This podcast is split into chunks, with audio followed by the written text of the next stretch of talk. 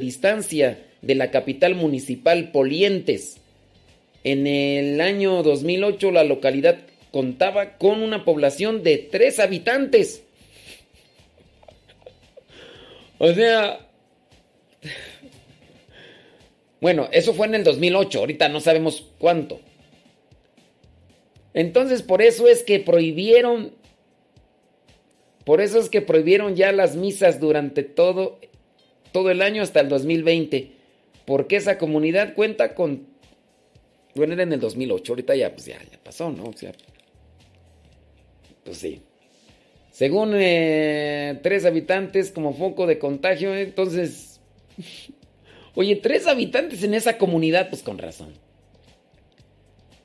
Atienden la Bueno, pues ya. No dice más. Dice la misa y demás celebraciones litúrgicas, como podrán apreciar los lectores, se engloban bajo el de actos lúdicos festivos. Dice, en toda la comunidad de Cantabria hay poco más de 200 sacerdotes, pero menos de esa cifra son los que siguen en activo para atender a 614 parroquias. El cura que da misa en Cerna de Ebro atiende asimismo a las necesidades espirituales de los fieles de la Puente del Valle, Quintanilla de An, Sobrepenilla, Montecillo, Sobrepeña, Rebollar de Ebro, Campo de Ebro, Antiones. Pero bueno, en esta comunidad allá de de ¿cómo se llama tú? Cerna de Ebro. Nada más viven tres personas y dijeron, pues no hay misas durante todo el 2008. No hay misas. Y pues no sé. Ahí hay una foto, no sé si esa foto permanece ese lugar, pero ya por lo menos dijeron, oye, no sé, a mí se me hace exagerado, digo, pues son tres, pues ya, pues este, pues ya no, ya. Pues mucho cuidado, distancia y todo lo demás, pues. Oye, ahorita vamos a hablar sobre lo que vendría a ser eh, San Gregorio. San Gregorio Magno.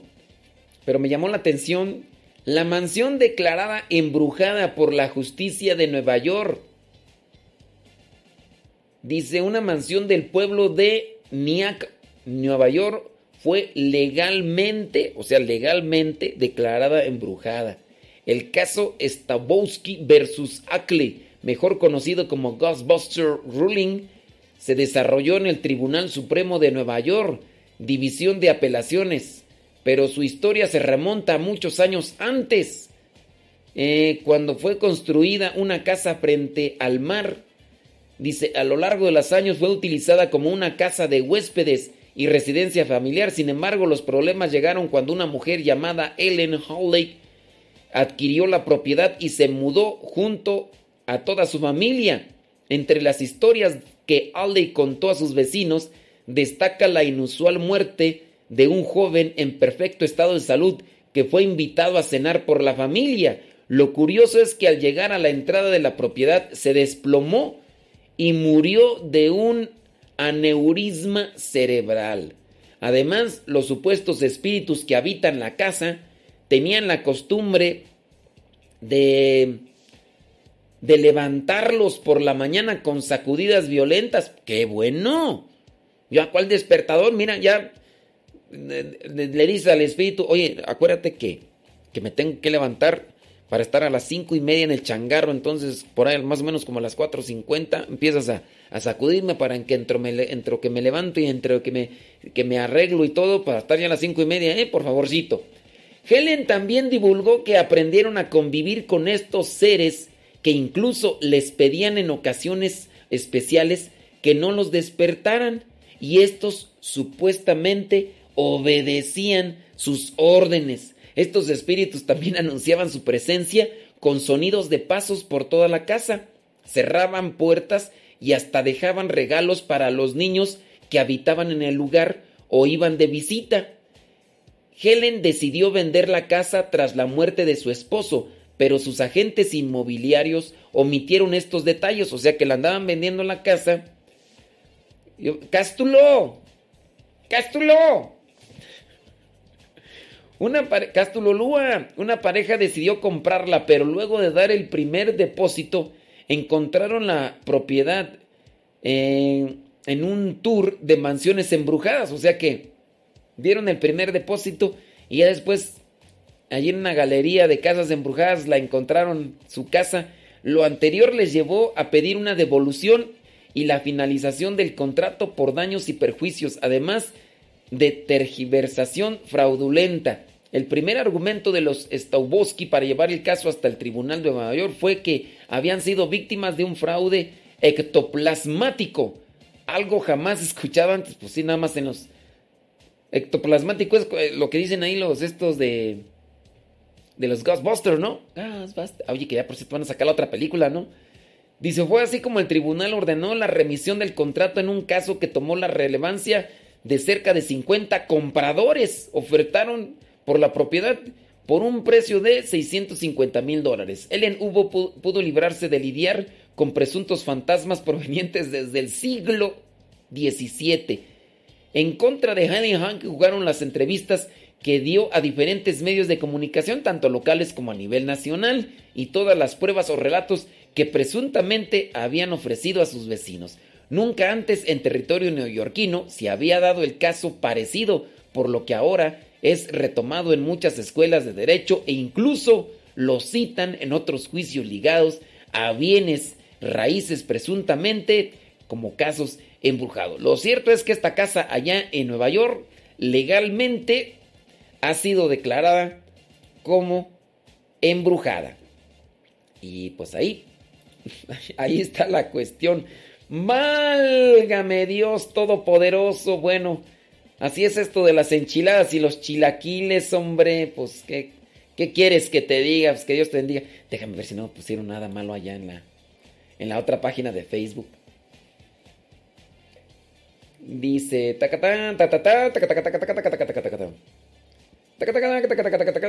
muy bien, gracias. Dice, que piden oración, muy bien. Saludos. ¿Quién más? Dice, muy bien, está muy bien. Este, saludo. Ah, dice que es tía de Toño. Toño, Toño. Saludos. Ahorita voy a tomarle. Deja tomarle este. Una foto y se la voy a mandar a Toño, Toño. Porque ahí dice la tía. Soy tía de Toño. ¿No se acuerda de mí? Déjame ver.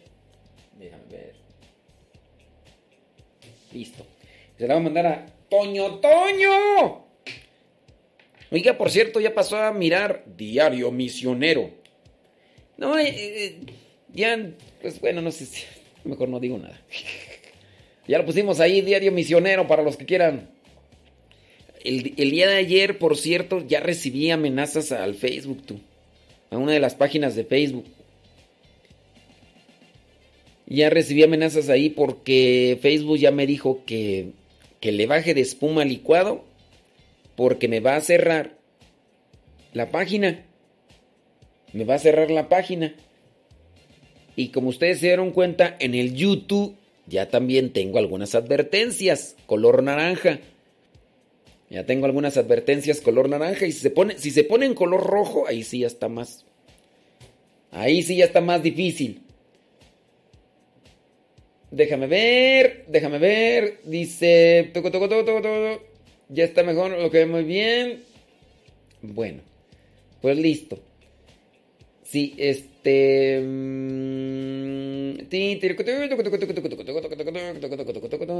Bueno, muy bien, creo que no hubo nada, cosa mala, ¿verdad?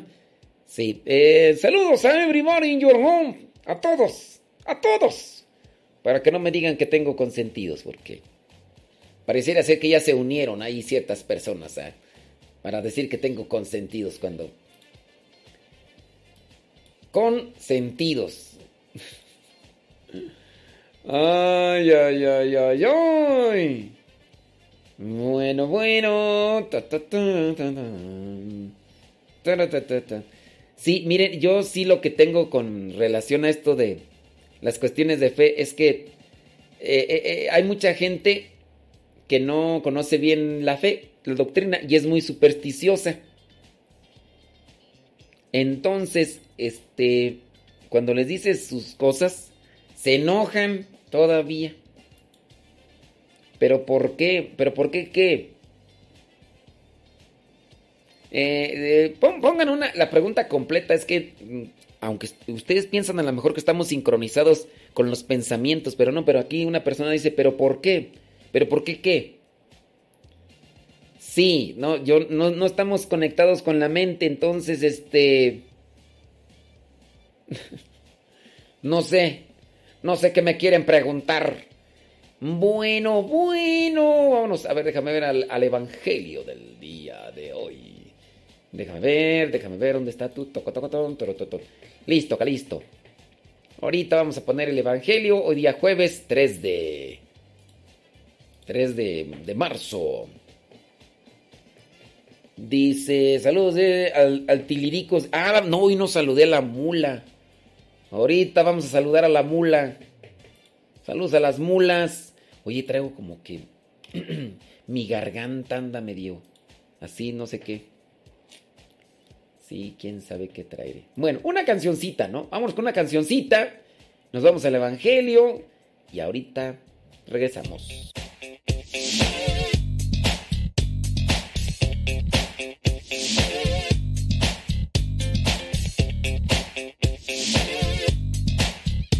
Ya, hicieron la pregunta completa. Dicen que por qué me quieren cerrar el Facebook. Que por qué me quieren cerrar el Facebook. Mi, pregunta es, ¿ya, ¿ya checaste el diario misionero? Porque ahí les explico cuál es la cuestión. Ahí les explico cuál es la cuestión. Tienes que checar diario misionero. Dura eh, tres horas el diario misionero. Y ahí dice por qué ¿Por qué me quieren cerrar Facebook? Una de las páginas de Facebook. Ya ahí tengo una amenaza, ya una, es una advertencia y ya. Bueno, y para los que no saben, pues se los voy a decir así rápidamente. Es una cuestión. Cuando nosotros subimos un video o cuando en el video ponemos música que está registrada en iTunes, en Spotify y en otras plataformas, si nosotros subimos música o imágenes, en el caso de un video, que están registrados, eh, recibimos una infracción. Recibimos una infracción. Eh, muchos de ustedes no entienden eso y se les hace muy fácil, que no sé qué, que no sé, bueno. Métanse a ese mundo de las cuestiones del Facebook y todo lo demás para que vean. Ustedes no, no lo creen, pero suban una película o suban un video que esté registrado. Por ejemplo, esas películas. Pueden ser cualquier película de esas hollywoodenses. Eh, suban un video a su Facebook y van a ver. Hasta se les cierran la cuenta. Yo estaba en una página de Facebook donde subían películas católicas. Y obviamente, como se subían las películas católicas a la página de Facebook, y ahí mucha gente las miraba. Pero Facebook les dijo, ¿saben qué? Y nos cerraron, digo, nos cerraron porque yo también estaba en esa página de Facebook. Y cerraron, cerraron la página. Ya no la puedes volver a abrir. No fue así como que recibimos advertencias y todo, pero igual pasa con la música. Ya sea imágenes registradas, que, si subes por ejemplo una de Avengers o cualquier película de esas hollywoodenses, súbela y vas a ver cómo te va. Y también en el caso de de la música. Si yo, por ejemplo, pongo música, ayer, por ejemplo, se me fue ahí un poquito de, de Ministerio Geset. Se me fue un poquito de la música de Ministerio Geset y me puso la alerta. Me dijo, estás poniendo en tu video música que está registrada. Y pues, sí, yo sé, muchos de ustedes no saben, no saben qué con las cuestiones legales y se les hace fácil dar opiniones, sugerencias cuando ni siquiera se han metido un poquito al ruedo, pero este es, una cuestión de algoritmo que trabaja tanto en YouTube, tanto en, en, Facebook y pues uno tendría que, por ejemplo, enfrentarse a, cuestiones legales y tratar de demostrar con documentos y con pues con todo eso que ocupa tiempo y que pues ah, mejor no pongo y, y ya. Sí, ándeles pues, hombre, Dios me los bendiga. ¿Qué quieren que les diga? Pues que Dios los bendiga. Ahora sí vamos a una música y ahorita regresamos con el Evangelio del Día.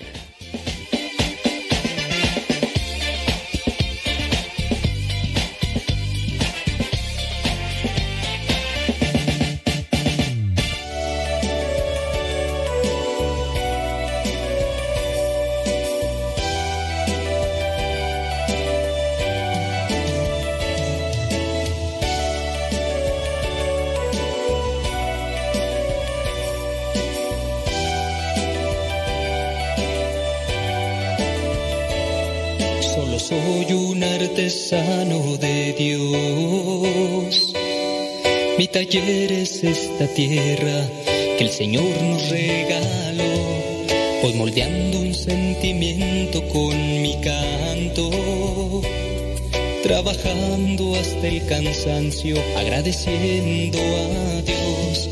Es moldear una alabanza, es rezar una oración, es quitarle algo de frío a quien lo necesita hoy es decirle a mi hermano que en mis actos también lo amo, enseñarle a pescar y a trabajar el día de hoy. Conviértete en un artesano de Dios y deja que tu corazón conozca el verdadero amor. Tan solo mi Señor, aquí estoy. Moldea barro, de lo demás. Nos encargamos tú y yo,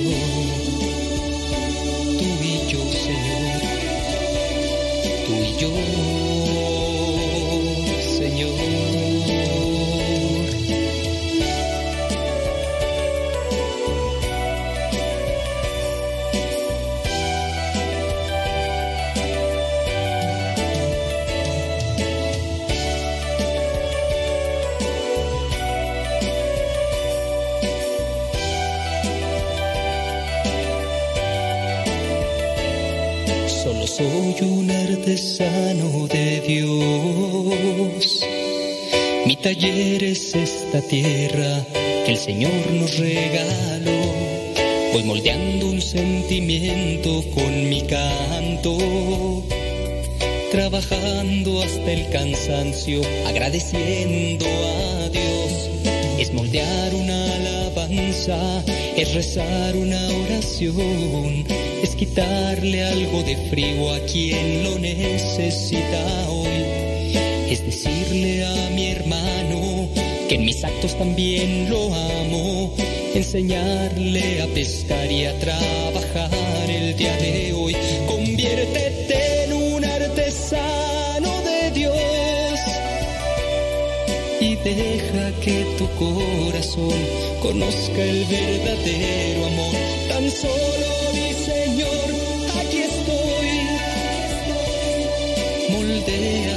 este barro, de lo demás nos encargamos tú y yo, tú y yo, Señor, tú y yo,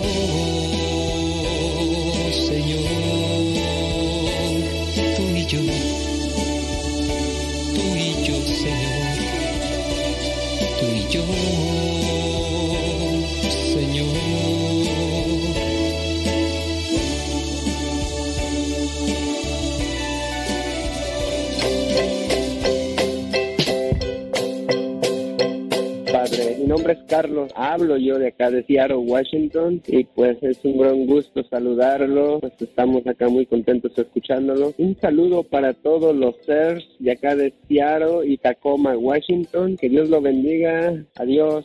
Padre, hablar a Celi de aquí de California. Le pido mucha oración por ella, por María Mayer y por el hermano Julio César también. Mayer, muchas gracias por su amabilidad y su amor hacia Dios y por informarnos de tantas cosas que nosotros permanecemos sin conocer del mismo amor hacia Dios. Hasta luego. Dios lo bendiga mucho y a todos los servidores misioneros de la palabra. Gracias, hasta luego. Padre, mire, mi nombre es Ana Rosa López. Yo le hablo aquí de San José, California. Eh, lo escucho yo lo más que puedo. Es una, una gran guía para mí y toda mi familia. Que Dios lo bendiga y saludos a todos. Hasta luego. Bye. Soy María y hablo de San Fernando, California. Me encanta su programa. Espero que siga así, con ese bonito optimismo.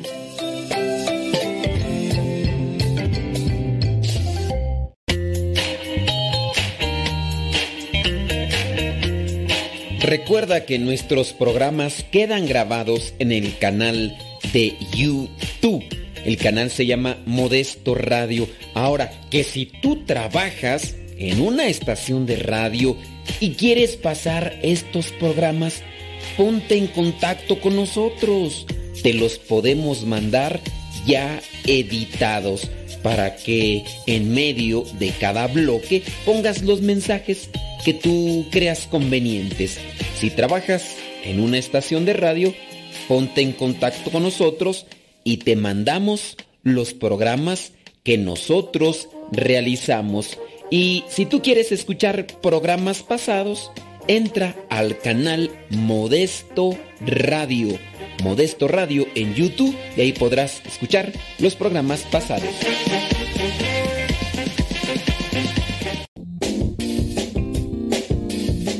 Mamá, ¿por qué estás tan feliz? Ah, pues porque estoy escuchando Radio Cepa. Es una estación de radio que ilumina mi vida y nos pone contentos y felices. Yo quiero escuchar Radio Cepa, ¿cómo le puedo hacer? Ah, pues mira, ahí en tu celular le pones en la Play Store, descargas esa aplicación de Radio Cepa, ahí lo vas a escuchar.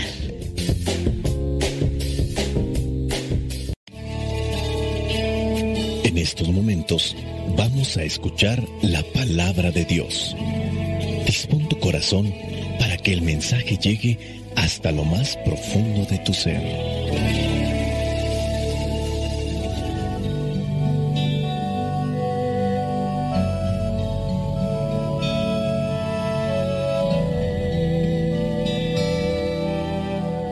El Evangelio que la iglesia nos propone para el día de hoy corresponde a Lucas capítulo 5 versículos del 1 al 11. Dice así, en una ocasión estando Jesús a orilla del lago de Genezaret, se sentía apertujado por la multitud que quería oír el mensaje de Dios.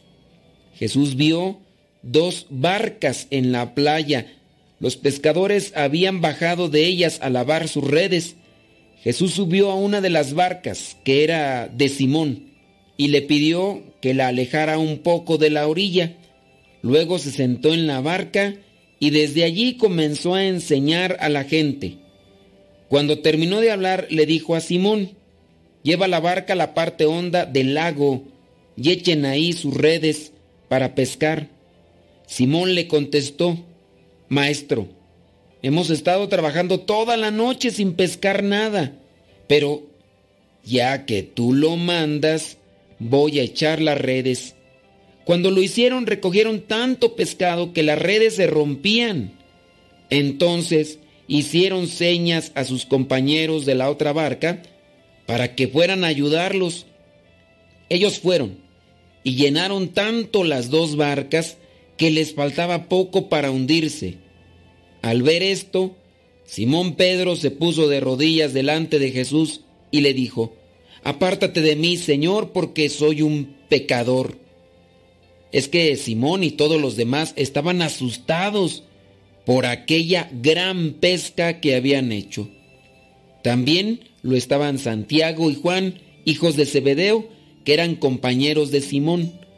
Pero Jesús le dijo a Simón, no tengas miedo, desde ahora vas a pescar hombres. Entonces llevaron las barcas a la tierra, lo dejaron todo y se fueron con Jesús. Palabra de Dios, te alabamos Señor. Escuchar tu palabra es inicio de fe en ti, Señor. Meditar tu palabra es captar tu mensaje de amor. Proclamar tu palabra, Señor, es estar embebido de ti. Proclamar tu palabra Señor, dar testimonio de ti, mi Dios. La fama de Jesús está creciendo y en este Evangelio se ve cómo la gente ya lo comienza a seguir.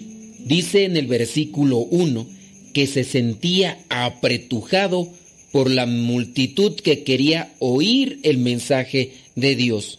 Lucas refiere eso. Esta gente sin duda hacía largas caminatas, dejaba de hacer algunas cosas porque tenía un interés en su vida y era escuchar ese mensaje. Sabían que de ese mensaje podían hacer la esperanza, sabían que de ese mensaje podían encontrar aquellas cosas que iban a ser como luces en el camino. Es algo de lo que a lo mejor muchas personas ya no tienen en cuenta en sus vidas.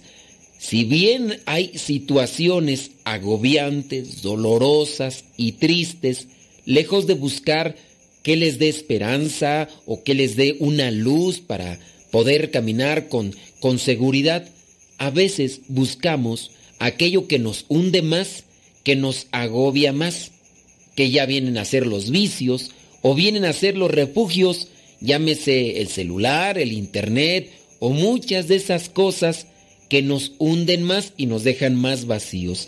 La gente ya había reconocido a Jesús y lo seguían porque querían escuchar su mensaje.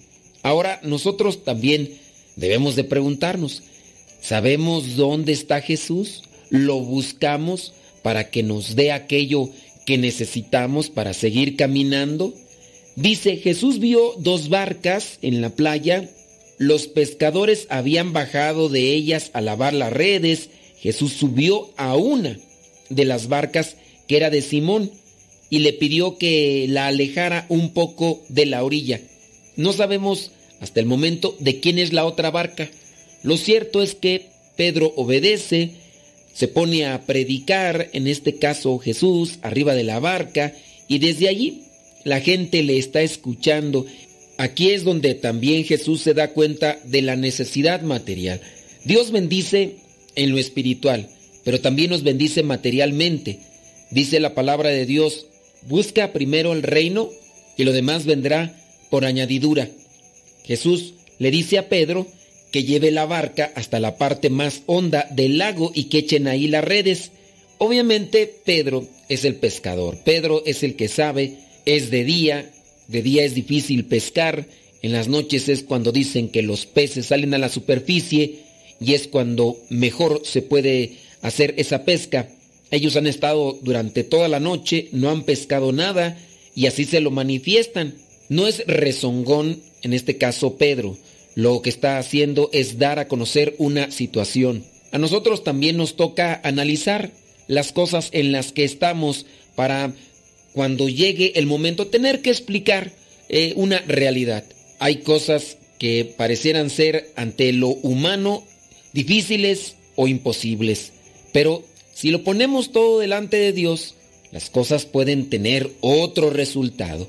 Hoy la palabra nos invita a confiar en el Señor que nos habla.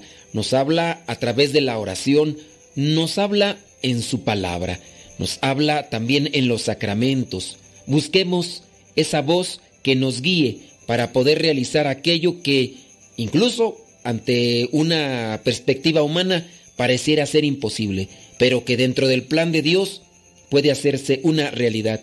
Ya que tú lo mandas, voy a echar las redes. Y ya cuando lo hicieron, dice, recogieron tanto pescado que las redes se rompían. Entonces hicieron señas a sus compañeros de la otra barca para que fueran a ayudarlos. Ellos fueron y llenaron tanto las dos barcas que les faltaba poco para hundirse. Podríamos hacer un cuestionamiento de las bendiciones que has recibido de Dios. ¿Las compartes con los demás? ¿Somos generosos? ¿Somos compartidos? ¿Somos caritativos? La envidia puede saltarnos a nuestras vidas el orgullo también puede saltarnos a nuestras vidas.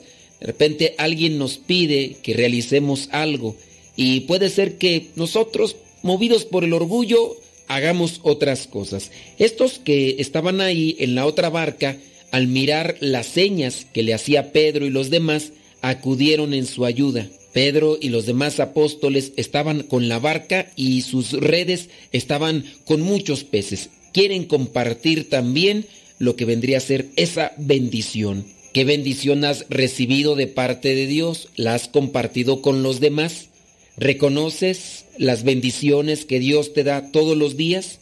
¿Las compartes o eres una persona mezquina, una persona egoísta? Dice, al ver esto, Simón Pedro se puso de rodillas delante de Jesús y le dijo, apártate de mí, Señor, porque soy un pecador. Encontramos a Pedro que utiliza la razón. La razón nos puede también llevar a tener un encuentro con Dios. Lamentablemente hay muchos que no, no la usan. Se dejan llevar por los sentimientos, se dejan llevar por las emociones. Pero Pedro está haciendo un análisis de los acontecimientos que se están dando y sabe que lo que se ha dado no es una mera cuestión natural o normal, y a partir de ahí, en este caso, Pedro reconoce la mano de Dios. Pregunta, ¿cuántas veces hemos reconocido la mano de Dios en nuestro quehacer ordinario? ¿Cuántas veces hemos reconocido la mano de Dios en nuestras vidas, en nuestras familias? Ahora, eso nos ha llevado a acercarnos y ponernos de rodillas delante del Señor. ¿O hemos sido tan insensibles, hemos sido tan distraídos o tan mal agradecidos que ni siquiera le hemos dado gracias por todo eso que, nos concede? ¿Has visto la mano de Dios en tu vida? ¿O será que tienes una ceguera espiritual? Pedro analiza los acontecimientos y ahí se pone de rodillas. Después le hace esa petición que se aparte de él porque Pedro se reconoce. Estar ante la presencia de Dios nos tiene que llevar también a reconocer lo que somos, de reconocer nuestras deficiencias, nuestras debilidades, reconocer también hacia dónde estamos llamados, qué es lo que nos está pidiendo.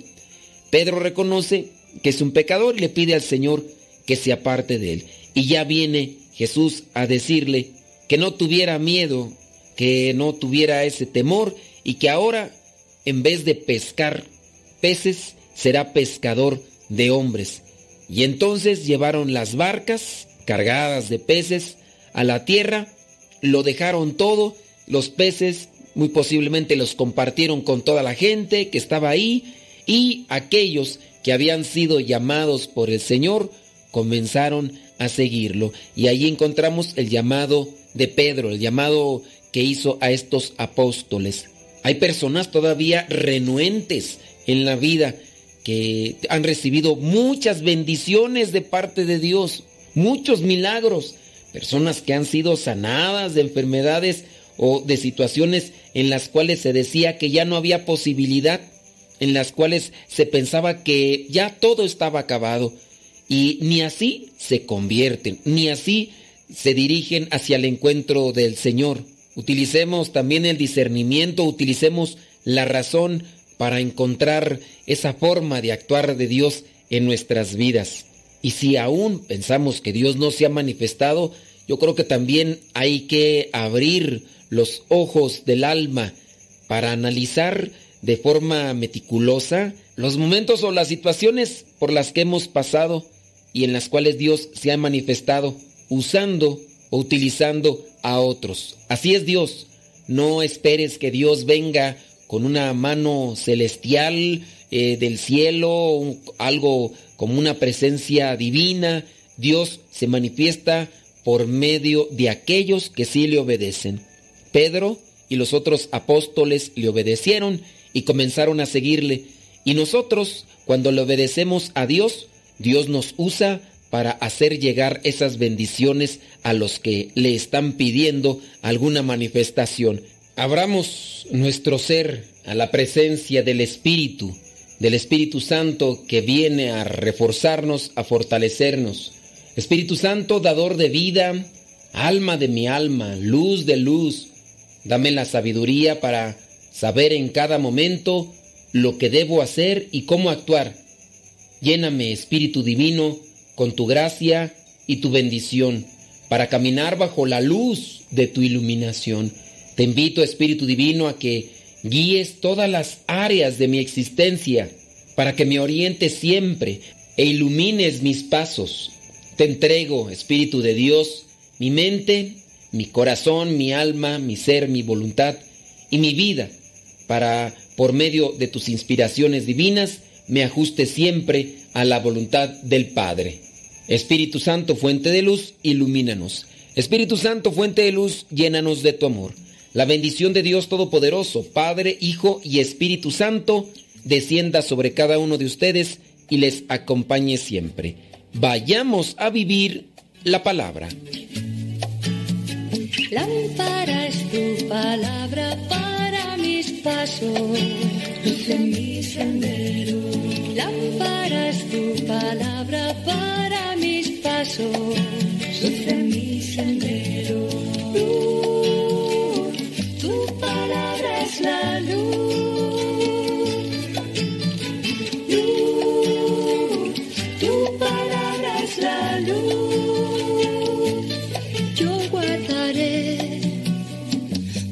Tus mandamientos.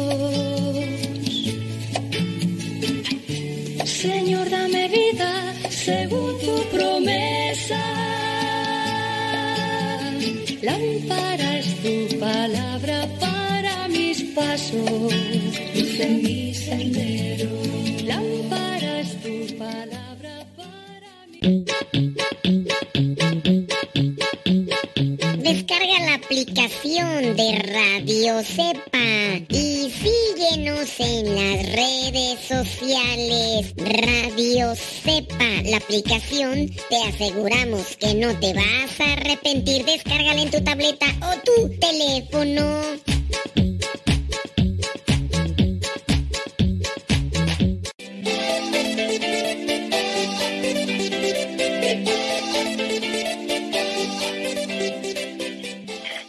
Hola, padre. Mi nombre es Juan Carrasco. Vivimos en Indianápolis. Un saludo cordial para usted y su radio, radio escuchas. Que Dios lo bendiga. Hasta luego. ¡Qué chistoso! Cordial saludo para usted, padre Modesto. Ojalá que me recuerde. Soy Chinorris, acá de Hueco, Texas. Muchas felicidades por su programa y pues que Dios los bendiga a todos. Gracias. Bye. Eh, en primer lugar, los quería felicitar por su programa. Está muy bonito. Es, ah, es un programa que te da mucha paz interior y este les quiero agradecer y pues les quería pedir a ver si podemos hacer oración un día por ah, todo el mundo y saludos para todos mis familiares y amigos. Mi nombre es Gonzalo Álvarez Gobea y estoy en el estado de Texas. Gracias.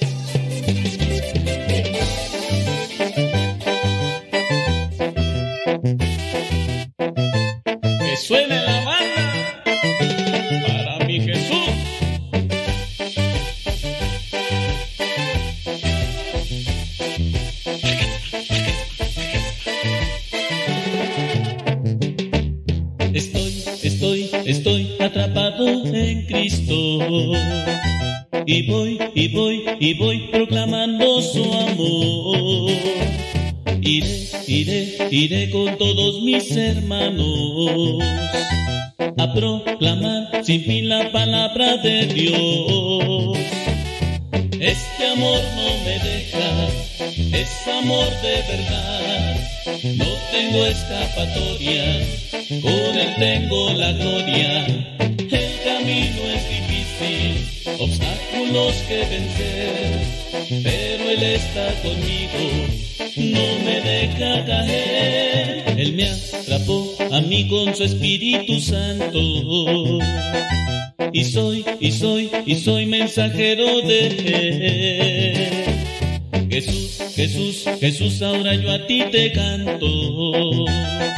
Honor y gloria a ti, mi gran amigo fiel.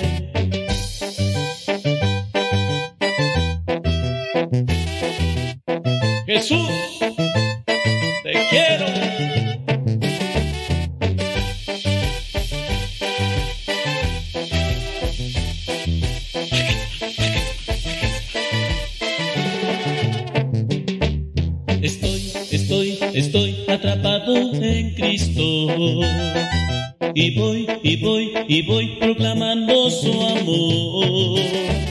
Iré, iré, iré con todos mis hermanos a proclamar sin fin la palabra de Dios. Este amor no me deja, es amor de verdad. No tengo escapatoria, con él tengo la gloria. El camino es difícil, obstáculos que vencer, pero él está conmigo, no me deja caer. Él me atrapó a mí con su Espíritu Santo. Y soy, y soy, y soy mensajero de él. Jesús, Jesús, Jesús, ahora yo a ti te canto.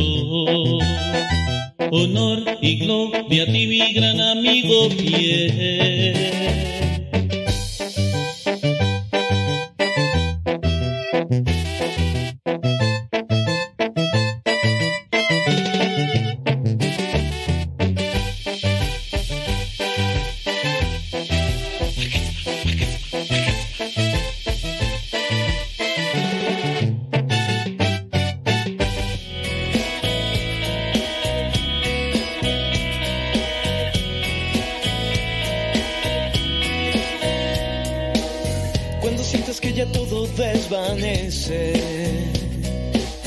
Y la oscuridad quiere entrar.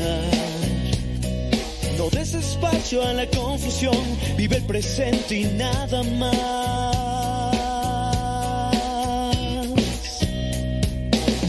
Buscas y buscas sin encontrar la situación que feliz te hará. No dudes, alza tu mirada, una luz resplandecerá.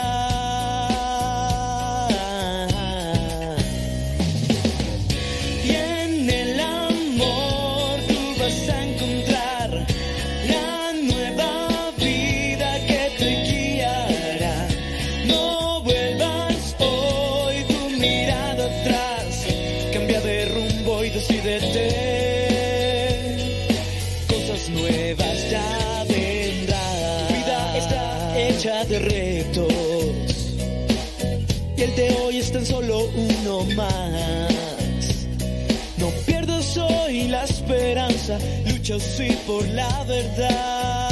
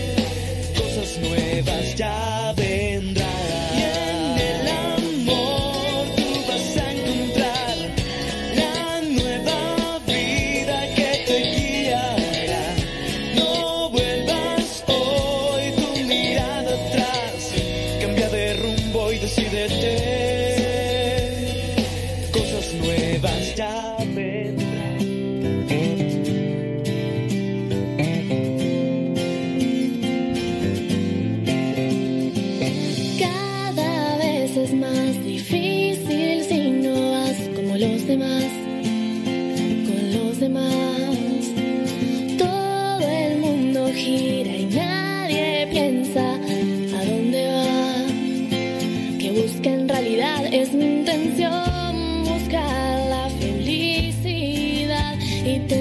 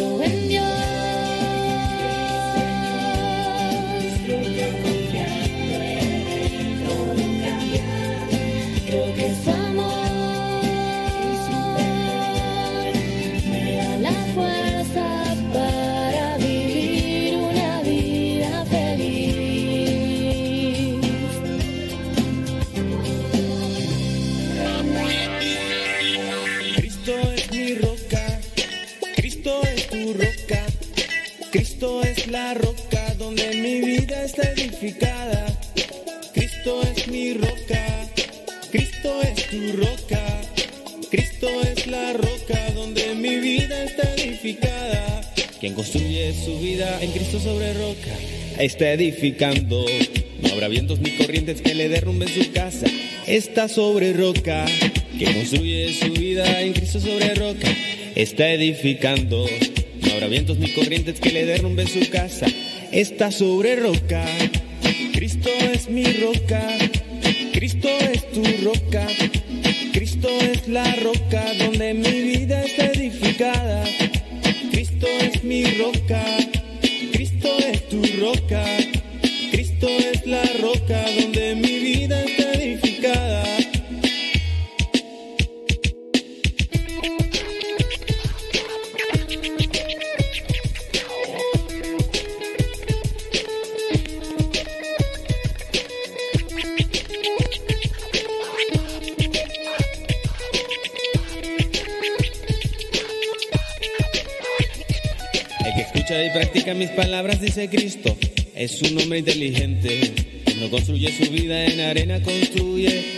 Sobre roca. El que, el que- el que escucha y practica mis palabras, dice Cristo, es un hombre inteligente.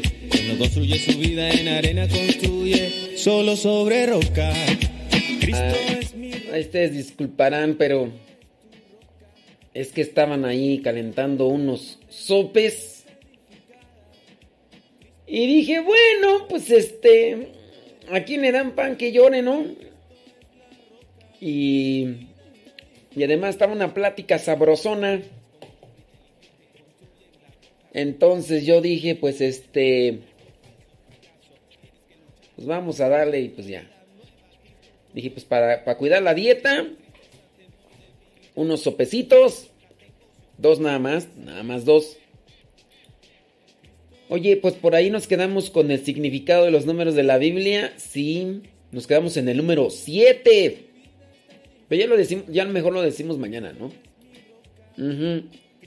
Septiembre, mes de la Biblia. Déjame ver acá. Ah, sí es cierto. Antes de la radionovili.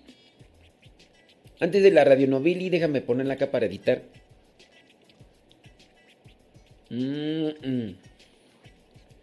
San Gregorio y la peste de su tiempo. Hoy es día de San Gregorio Magno, Papa. Dice, ante la pandemia de su tiempo, San Gregorio Magno ex- exhortó a los suyos a levantar la mirada a Dios y fortalecerse con los remedios eficaces que ofrece la iglesia, hablando de la oración y de la penitencia. Déjame poner acá, espérame tantito, espérame tantito, espérame tantito. Ahí está. Listo. Las palabras de San Gregorio deben seguir resonando en nuestro corazón. ¿Qué decir de los terribles sucesos que hemos presenciado? Sino que son presagio de la ira futura. Meditad pues, decía. Pues carísimos hermanos, con suma atención en aquel día. Enmendad vuestra vida, cambiad vuestras costumbres, venced todas vuestras fuerzas con la tentación del mal. Eh, lo que vendría a ser el virus cuyo origen desconocemos, así como los verdaderos datos en cuanto a la difusión y posibles consecuencias, está envuelto en un halo de misterio. Lo que sí sabemos es que las pandemias siempre se han considerado a lo largo de la historia como flagelos divinos y que el único remedio que ofrece la iglesia es la oración y la penitencia. Así sucedió en Roma en el año 590 cuando San Gregorio Magno de la familia senatorial de la gens Anicia fue elegido papa con el nombre de Gregorio I. Italia se hallaba convulsionada por enfermedades, carestía, agitación social y devastadora invasión lombarda. Pues algo de lo que sucede en nuestros, en nuestros tiempos, ¿eh? Entre los años 589 y 590, una epidemia de peste, la temible Iues lingu- linguinaria, tras haber devastado el territorio de Bizancio en Oriente y el de los francos en Occidente, se desencadenó sobre la ciudad de Roma. Los habitantes de la urbe vieron en dicha epidemia un castigo divino por la corrupción de aquel tiempo. Y no será algo así como que... La primera víctima que cegó la peste en Roma fue el Papa Pelagio II, que falleció el 5 de febrero del año 590 y fue sepultado en San Pedro. El clero y senado romanos eligieron como suce- sucesor a Gregorio, que tras haber sido prefectus orbis vivía en una celda monástica en Monte Celio. Después de ser consagrado el 3 de octubre, el 9 pontífice tuvo que afrontar el flagelo repentino de la peste. San Gregorio de Tours, contemporáneo y cronista de aquellos sucesos, cuenta que en un memorable sermón predicado en la iglesia de Santa Sabina, Gregorio invitó a los romanos a imitar contritos y penitentes el ejemplo de los ninivitas. ¿Se acuerdan allá de Jonás cuando llegó allá a Nínive? Nínive? Y les dijo, miren a vuestro alrededor y ved la espada de la ira de Dios desenvainada sobre todo el pueblo. La muerte nos arrebata repentinamente del mundo sin concedernos un instante de tregua. Así pues, el Papa los exhortó alzar la mirada a Dios que permite tan tremendos castigos para corregir a sus queridos hijos a fin de aplacar la cólera divina. Mandó celebrar una letanía septiforme, es decir, una procesión de toda la población romana dividida en siete cortejos con arreg- con arreglo, ya sea la cuestión de su sexo, dice edad y condición social. La procesión partió de las diversas iglesias romanas en dirección a la Basílica Vaticana, entonando las letanías en su recorrido por la ciudad eterna. Este es el origen de las letanías, mayores o rogaciones de la iglesia, con las que imploramos a Dios que nos salve de las adversidades. La leyenda áurea compendio de tradicionales transmitidas. Déjame ver aquí qué más. Bueno, ya, de más. Dice el Papa Gre- Gre- Gre- Gre- Gre- Gre- Gregorio. El Papa Gregorio fue más tarde canonizado y proclamado doctor de la iglesia y pasó a la historia con el sobrenombre de Magno. Después de su muerte, los romanos comenzaron a llamar al mausoleo de Adriano con el nombre de Castillo del Santo Ángel.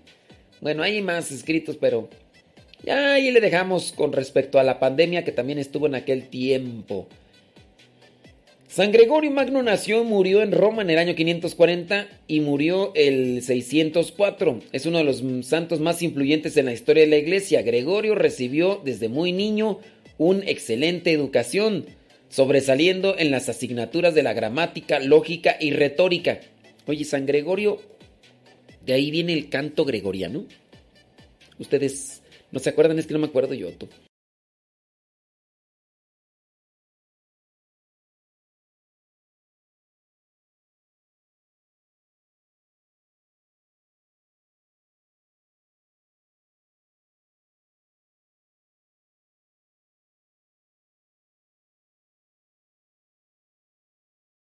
Años antes de que el Papa Pelagio II lo enviara a Constantinopla como su embajador ante el emperador Tiberio. La corte bizantina era muy mundana, pero San Gregorio Magno siguió su regla monástica tanto como le fuese posible. Una vez allí, derrotó la herejía de Eutiquio, patriarca de Constantinopla, que negaba la resurrección del cuerpo. Incluso el propio Eutiquio se retractó de su error poco antes de morir. Le dijeron, pues, ¿te arrepientes o te arrepientes, criatura? Dice, ¿qué más tú? De hecho, hoy en la, liturgia aparece la carta, si es de San Gregorio, deja checar. Espérenme tantito. Liturgia de las horas. Y es que habla la, la segunda lectura habla de cómo a veces tenemos una intención, sí, es San Gregorio Magno, de las homilías de San Gregorio Magno, Papa sobre el profeta Ezequiel. Y está este escrito, dice, estando mi espíritu disperso y desgarrado con tan diversas preocupaciones, además muchas veces obligado por las circunstancias, tengo que tratar con las personas del mundo, lo que hace que alguna vez se relaje mi la disciplina impuesta a mi lengua.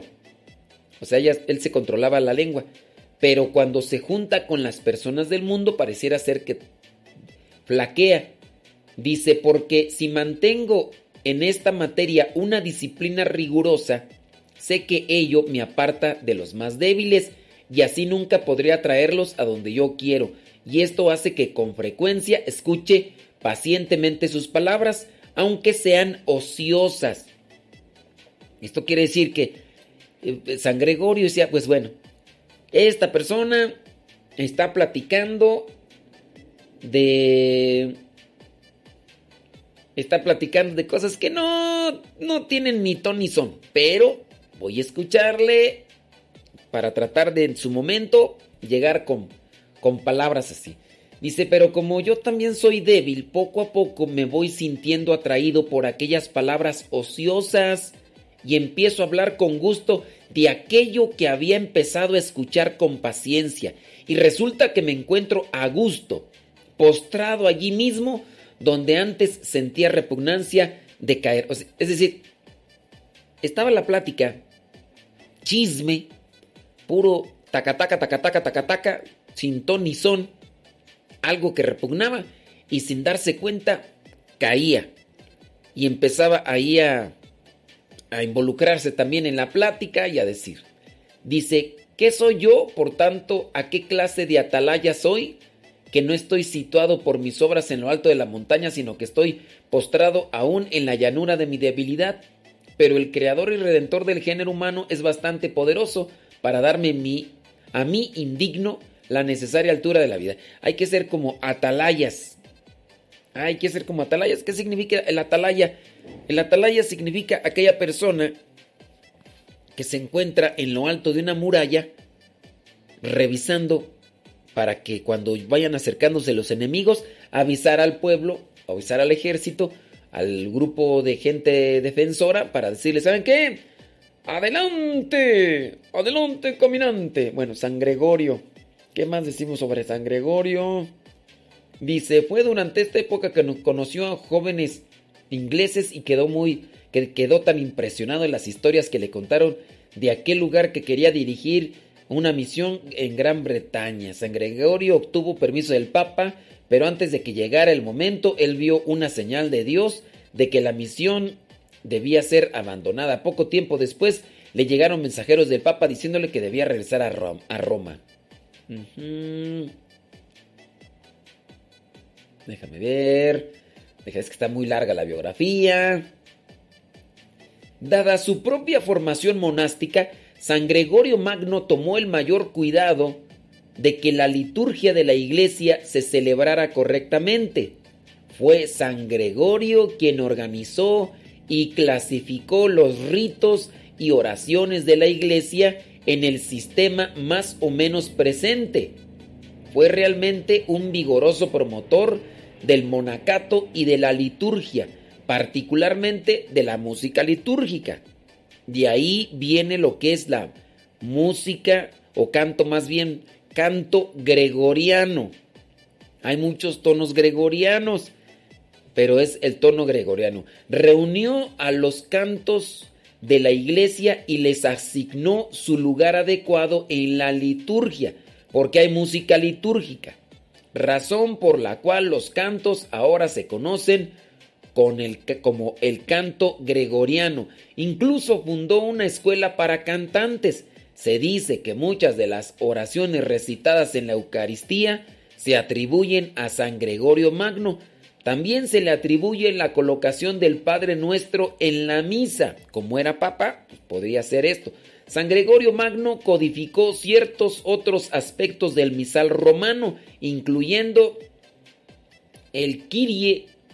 Además, aumentó el número de procesiones y letanías. Uno de los principales objetivos en la espiritualidad de San Gregorio Magno era animar a la gente a soportar las pruebas de la vida terrenal como preparación para la vida eterna. Em, creo que también de San Gregorio vienen las misas gregorianas, ¿no? San Gregorio Magno nunca se olvidó de los jóvenes y británicos que vio en el mercado romano. Después les envió a San Agustín de Canterbury con otros 40 monjes para llevar a cabo la conversión de la Gran Bretaña también envió misiones a diferentes lugares, Galia, África. Así, San Gregorio Magno nos dejó con muchas cartas, sermones y otros escritos, incluyendo una biografía de San Benito y las instrucciones para los obispos sobre cómo cuidar de las almas. Mm. Él hizo todo lo posible, posible por promover el monacato, animando a las diversas adineradas que apoyaban, a las personas adineradas que apoyaban y establecieran monasterios. En San Gregorio Magno tenemos uno de los mejores ejemplos de lo que significa amar a Dios y al prójimo. Eh, ¿Qué más tú? Bueno, ya con eso, ¿no? Ahí está. Listo. ¿Quieren, ¿quieren Radio Nubili? ¿Quieren Radio Nubili? ¿Quieren Radio Novili y no quieren Radio Novili? Dice.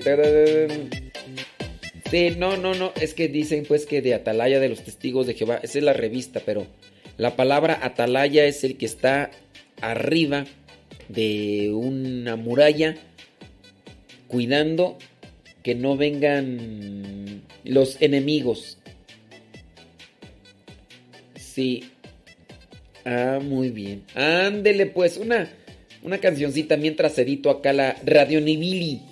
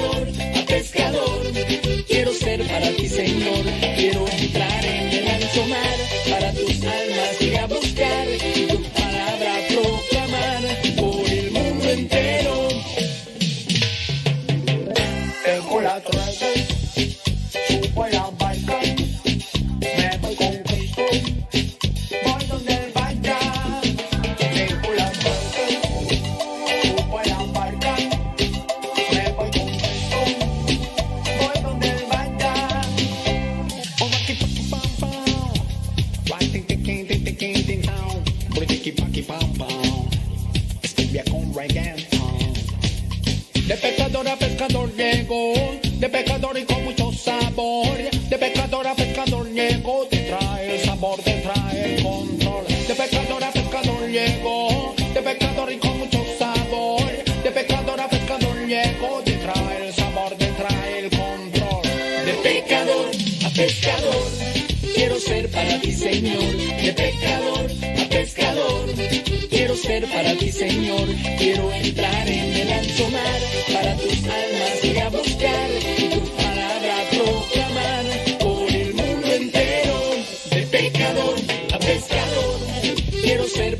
they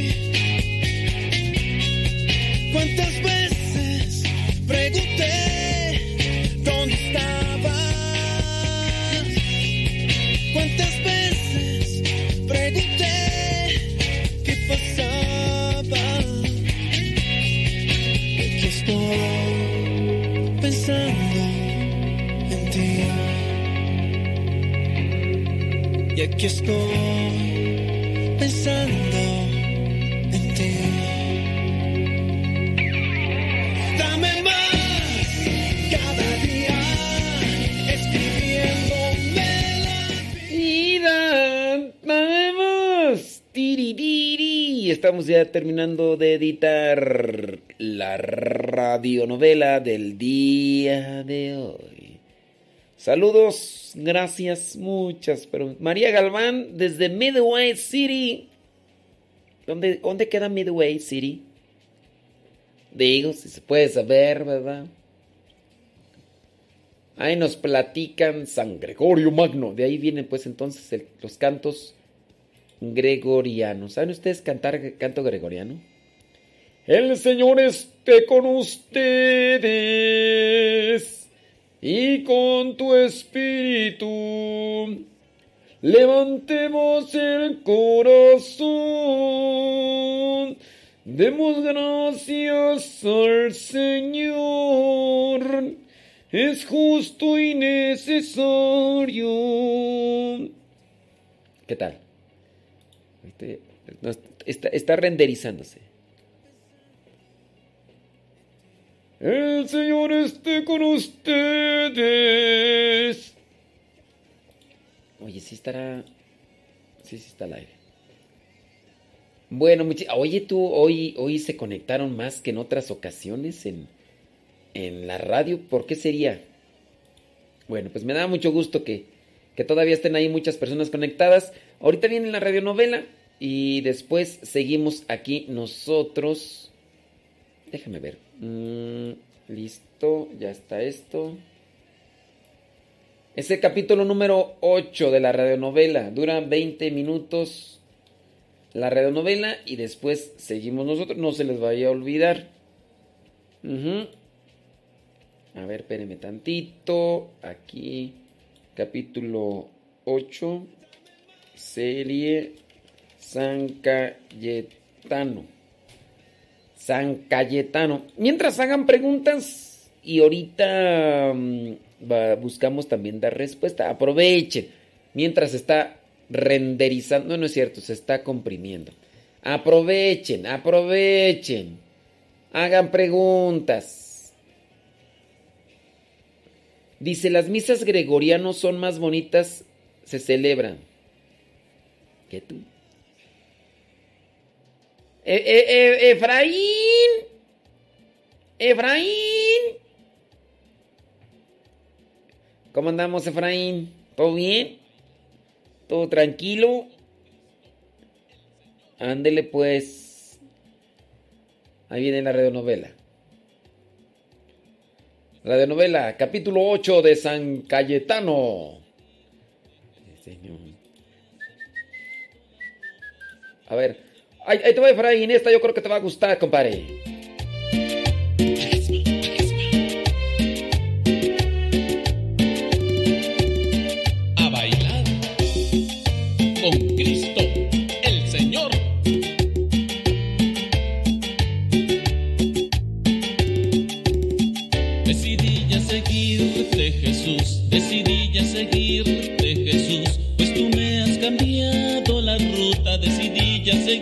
Efraín, yo pienso que tú, tú, tú quedarías así muy bien a bailar con Lucila Guerrero, ¿no? Efraín es de Izúcar, de Matamoros, Puebla. Y Lucila Guerrero es de Hidalgo. Yo me imagino que estas rolitas así como que... Apenas, ¿no? ¿Hace cuánto que no ves a Lucila Guerrero, por cierto?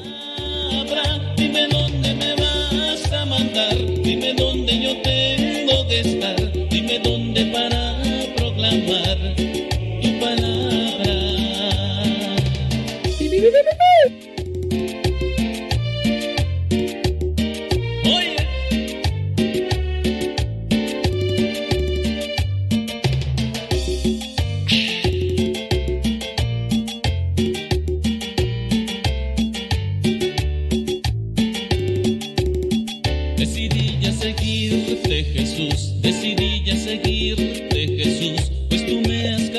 Saludos a Filo Pérez, allá en Franklin, Carolina del Norte. decidí ya estar junto a ti, decidí proclamar a mis hermanos tu palabra. Dime dónde me vas a mandar, dime dónde yo tengo que estar,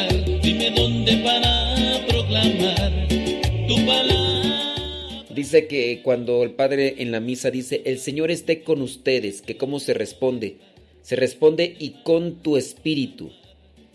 Porque el sacerdote en representación de Cristo ofrece, el Señor esté con ustedes. Y entonces la respuesta de los fieles debe ser, y con tu espíritu. No hacia el sacerdote el espíritu del sacerdote, sino el sacerdote en representación de Cristo, el sacerdote habla en nombre de Cristo. El Señor esté con ustedes, como el saludo de la paz que dio cuando llegó a la casa después de la resurrección. El Señor esté con ustedes. No es cierto, mi paz les dejo, mi paz les doy, así no. Pero sí es en referencia a ese encuentro que tiene uno con el Señor y el sacerdote en representación de Cristo es y con tu espíritu. Vámonos a la Radio Novili. Capítulo 8.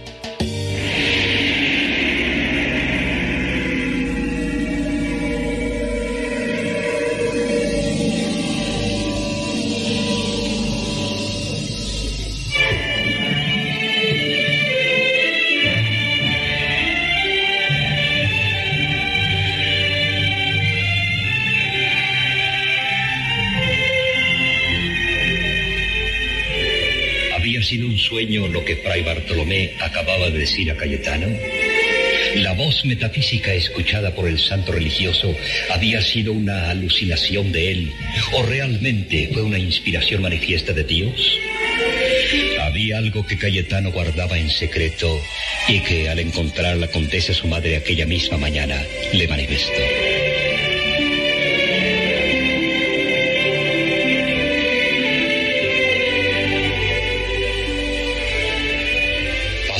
Mayor parte de la noche ante el sagrario. Perdí la noción del tiempo. Y cuando rogaba a Dios desde el fondo de mi alma que me iluminara, oí esa misma voz de que me habló Fray Bartolomé. También a mí me manda que vaya a Roma. Y te ordenó la voz divina lo que vas a hacer allá. No, madre. Pero no debemos tratar de escrutar los caminos de la providencia. Dios quiere que vaya a la ciudad eterna.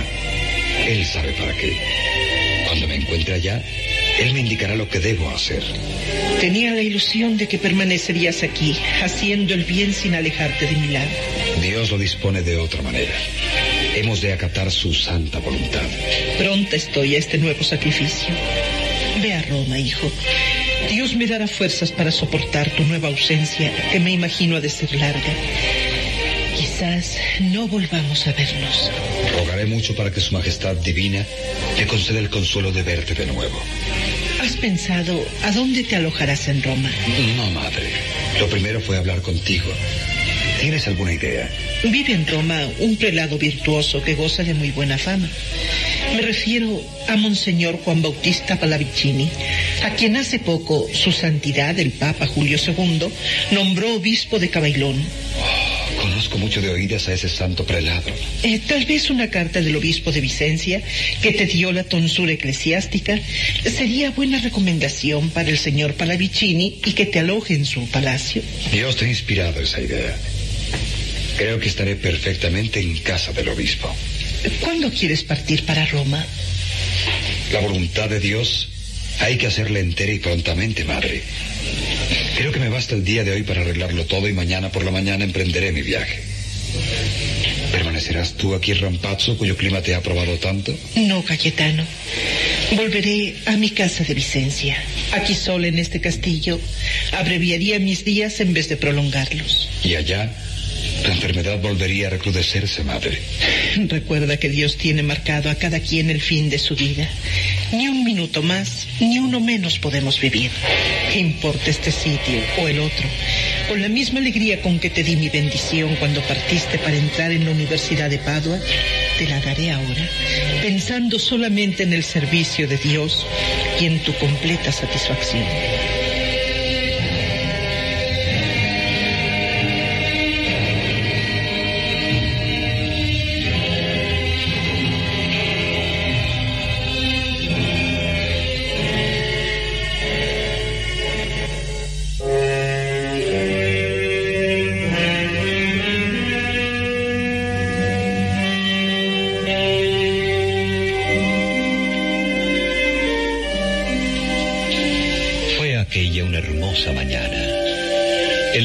Se había levantado en un cielo purísimo. Los árboles parecían más verdes. Los pájaros cantaban sus trinos más dulces de soplo del aire, llevando en las alas de la brisa mañanera perfumes delicados. Cayetano estaba pronto a partir hacia su nuevo destino. Se había preparado comulgando devotamente y en aquellos momentos en que sentía como nunca que la majestad divina inundaba su alma, rogó humilde y fervorosamente que lo guiara siempre, que le mostrara el camino definitivo de su vida.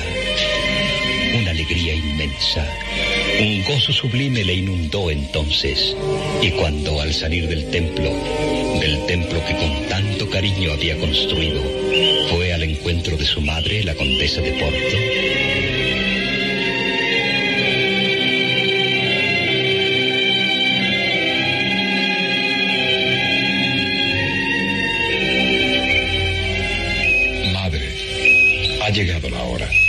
Estás pronto a partir. Si tú me lo permites. ¿Tu equipaje? Ya se encuentra acomodado en el coche. ¿Has desayunado? Acabo de hacerlo. Entonces, solo me queda darte mi bendición. ¿Me prometes cuidarte mucho, madre? Tengo el deber de hacerlo. Dios nos manda a cuidar de nuestra salud. Quiero saber frecuentemente de ti. Te escribiré a menudo, Cayetano. Aun cuando tus ocupaciones en Roma no te permitirán contestar todas mis cartas, no te preocupes. Yo sé que las recibes, que las lees y que ellas te hacen pensar en tu madre ausente con el cariño que siempre me has tenido. También yo te escribiré con frecuencia. Quiero que estés informada de lo que hago. Quiero que sepas lo que Dios va disponiendo para su servicio y que me digas si cumplo con su voluntad.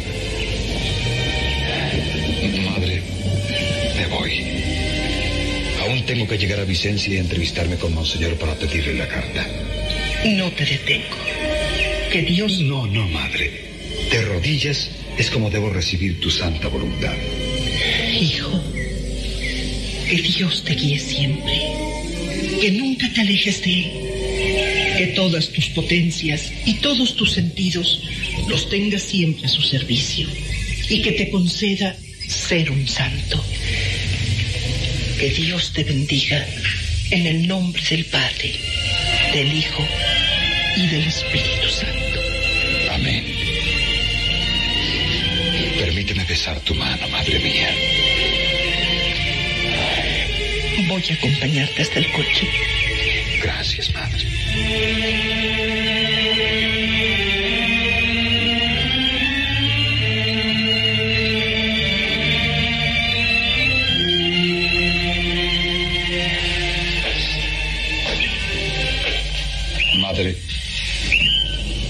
En algo he podido molestarte durante mi permanencia cerca de ti, perdóname. No, Cayetano. Han sido meses de felicidad. Ha sido como un remanso en mi vida. Soy demasiado egoísta, deseando prolongar ese goce. Dios me pide el nuevo sacrificio. Que Él me lo reciba. Hasta pronto, madre. Hasta pronto,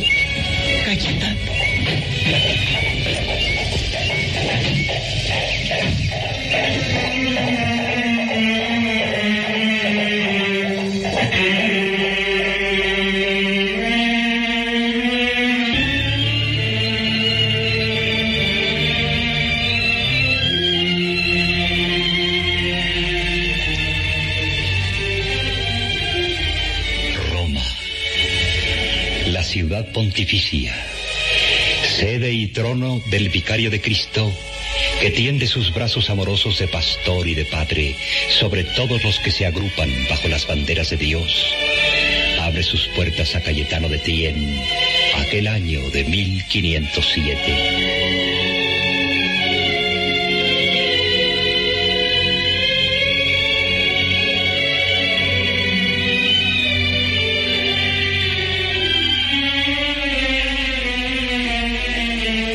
Su aspecto moral, Roma ofrecía por entonces un triste espectáculo. La crisis era espantosa, aún en los medios eclesiásticos, no porque la iglesia fuera en decadencia, sino porque la intromisión de los magnates y príncipes del mundo desarrollaban su política granjeando a prelados y cardenales con cuantiosas prebendas y pidiéndoles en cambio el apoyo a su política ante el trono mismo de San Pedro. El exceso de inmoralidad a que se entregaba el pueblo, falto de instrucción religiosa y atento solamente a las teorías renacentistas. Las iglesias estaban ruinosas, desiertas, y eran contadas las personas que frecuentaban los sacramentos más de una vez al año.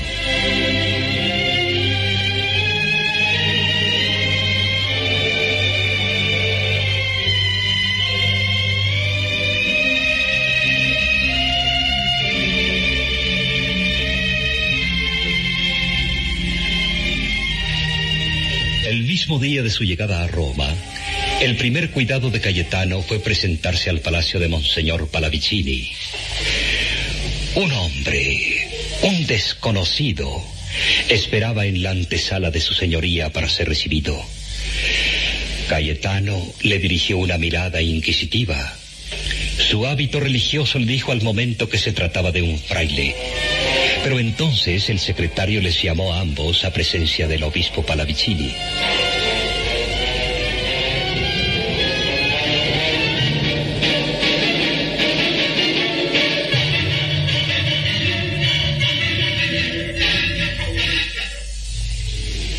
Ilustrísimo señor, ¿cómo os llamáis? Cayetano de Tien, un humilde siervo de Dios. ¿Y vos? ¿Quién sois? Martín Lutero, monseñor.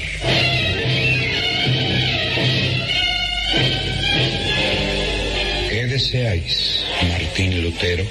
Vengo desde Alemania, enviado por el padre general de mi orden, para tratar un asunto delicado cerca de su santidad, Julio II.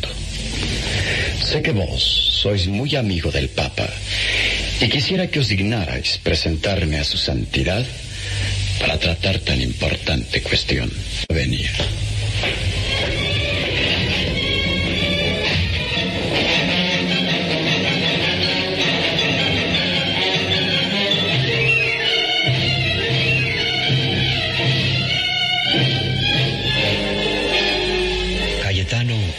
Quedado mirando hacia la puerta por donde Lutero acababa de salir.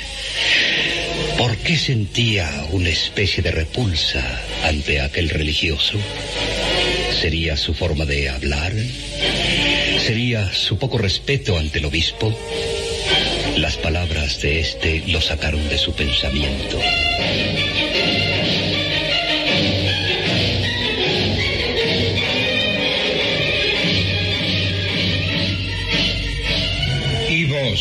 Cayetano de Tien?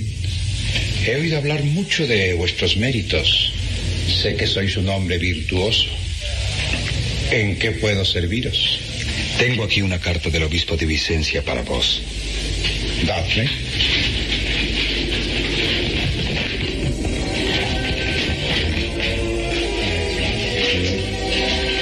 De manera que habéis decidido venir a Roma y quedaros aquí.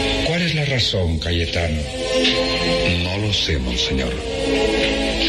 Pero creo que esa es la voluntad de Dios.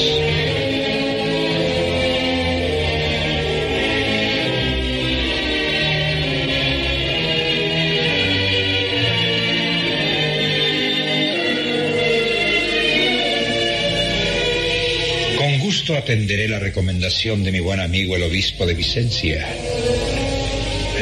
Que no tenéis casa en Roma. Así es, monseñor. Pues entonces, mirad esta como si fuese la vuestra. Desde este momento formáis parte de mis familiares. Voy a ordenar que se os señale vuestras habitaciones. Gracias, monseñor. Confío en no daros molestia alguna mientras viva a vuestro lado. No habléis de eso, Cayetano de Tien. Y en cuanto a vuestras actividades en Roma, también me ocuparé de encontraros algo que esté de acuerdo con vuestras excepcionales dotes y vuestra gran preparación. Que Dios os guíe, monseñor, para que mis ocupaciones en Roma sean encaminadas al servicio de su divina majestad.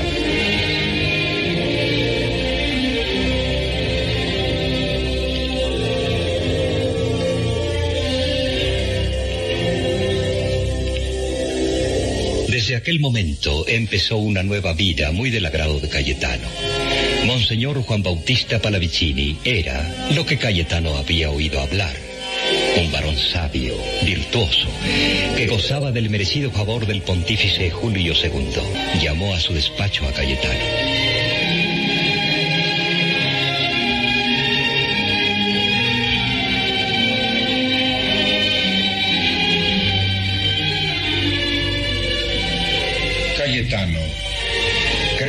Encontrado lo que os conviene.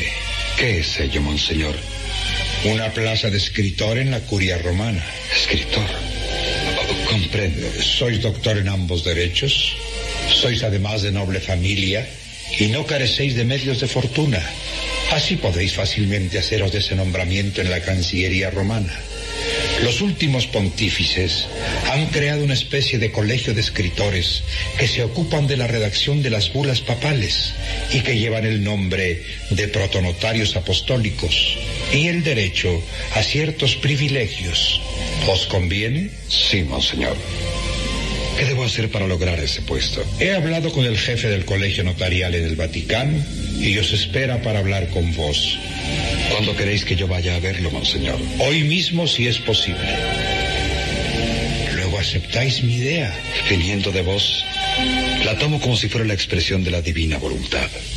Hoy mismo iré a ver al jefe del colegio notarial y os comunicaré el resultado. Rogad a Dios que sea lo que Él disponga.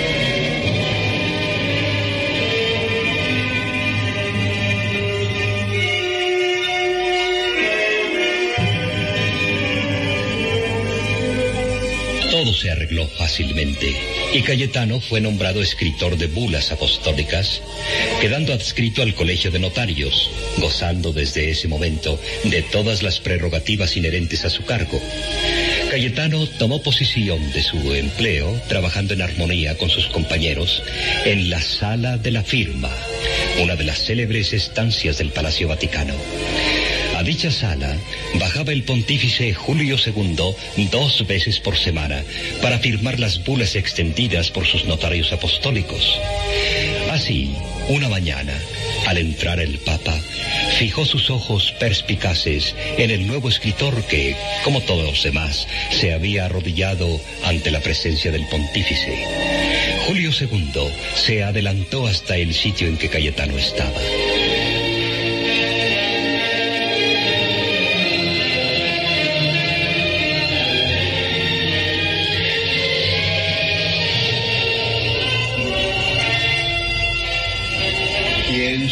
Vos, hijo mío?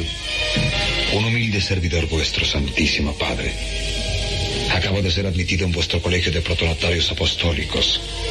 Me llamo Cayetano de Tien. Ah, ¿Sois acaso perteneciente a la familia Tien de Vicencia? Sí, Santísimo Padre. Soy hijo del conde Gaspar de Tien, ya afinado, y de la condesa María de Porto. He oído hablar de vos y me alegro de teneros entre mis escritores apostólicos. Trataré de cumplir con mis deberes lo mejor que pueda, con la ayuda de Dios. Que los guíe siempre, hijo mío. Recibid mi bendición desde ahora.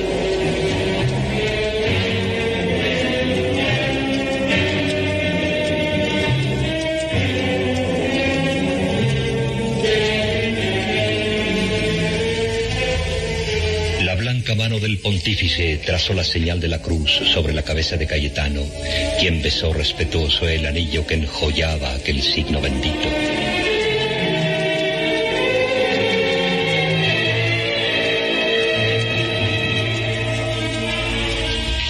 Roma, en aquellos años, era sin duda alguna la cabeza deslumbrante del Renacimiento.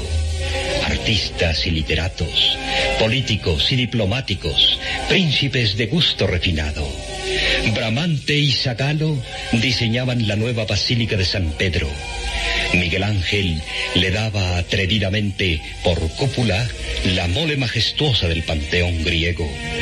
Rafael decoraba las estancias vaticanas con sus pinceles maravillosos, mientras que los caballeros españoles y los varones franceses difundían en los círculos sociales más elevados un exquisito ambiente de distinción y cortesanía. Pero Dios dispuso que las virtudes de Cayetano se impusieran muy pronto en aquel medio, y la mirada certera del pontífice se fijó en el joven jurisconsulto viventino. Día, Cayetano fue llamado a la presencia de su santidad.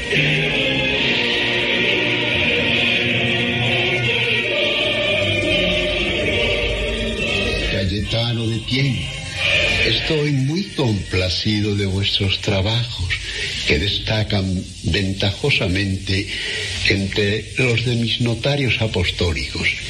Y quiero daros una comisión especial. Santísimo Padre, me esfuerzo por cumplir mis obligaciones lo mejor que puedo. Y si hasta ahora, juicio vuestro, lo he logrado, ha sido por la ayuda de Dios, puesto que mis dotes personales son insignificantes. Ah, aprecio vuestra humildad en todo lo que vale. He mandado extenderos un segundo nombramiento como asistente de mi Cámara Pontificia y escritor de las cartas apostólicas. Asimismo, os he conferido el rectorado del pueblecito de Malo en la diócesis de Vicencia. Santísimo Padre, me honráis demasiado. Pediré a Dios gracias especiales para cumplir con las obligaciones de mis nuevos cargos.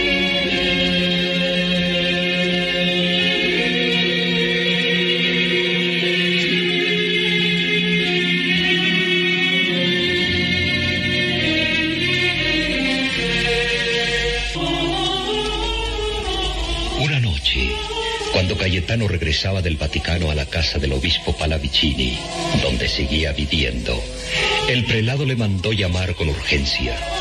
Desde luego Cayetano echó de ver que se trataba de algo muy grave, dado que el obispo estaba solo, y mandó cerrar la puerta de su gabinete de trabajo tan pronto como Cayetano estuvo en su presencia.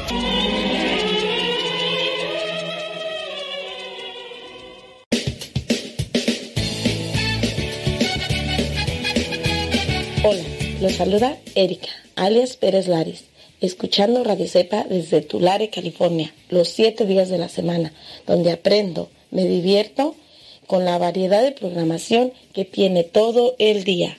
Saludos y Dios los bendiga. Aquí saludándolo desde Whisky Lucan, pasándolo a saludar, esperando que se encuentre muy bien de salud, de buen ánimo y muchas gracias por, por su forma de evangelizar única y Dios la bendiga. Cuídese mucho, saludos.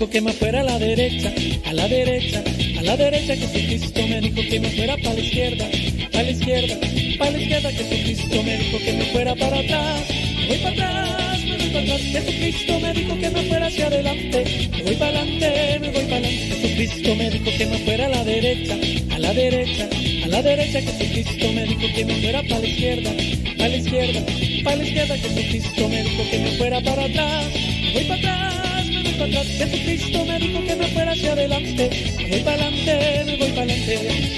Donde Él me llame, donde lo precise, estaré. Y si es necesario, su nombre en la luna proclamaré.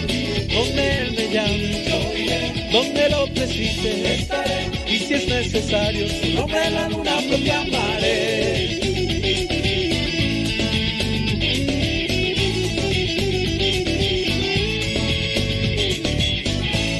Jesucristo me dijo que me fuera a la derecha, a la derecha, a la derecha. Jesucristo me dijo que me fuera para la izquierda, para la izquierda, para la izquierda. Jesucristo me dijo que me fuera para atrás, me voy para atrás, me voy voy para atrás. Jesucristo me dijo que me fuera hacia adelante. Me voy para adelante, me voy para Jesucristo me dijo que me fuera a la derecha, a la derecha, a la derecha. Jesucristo me dijo que me fuera para la izquierda, para la izquierda, para la izquierda. Jesucristo me dijo que me fuera para atrás.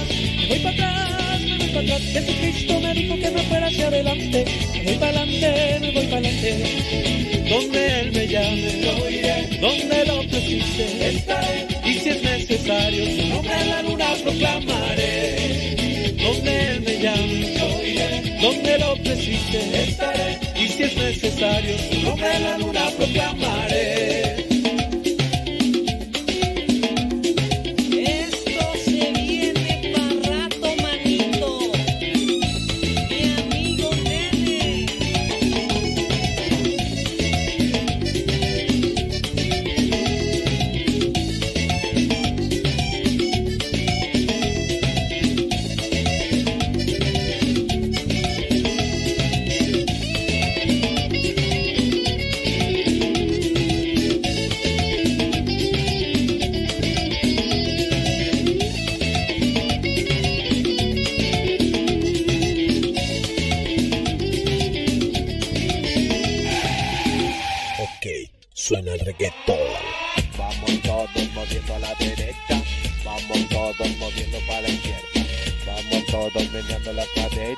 Vamos todos meneando la cintura, y la bolsita,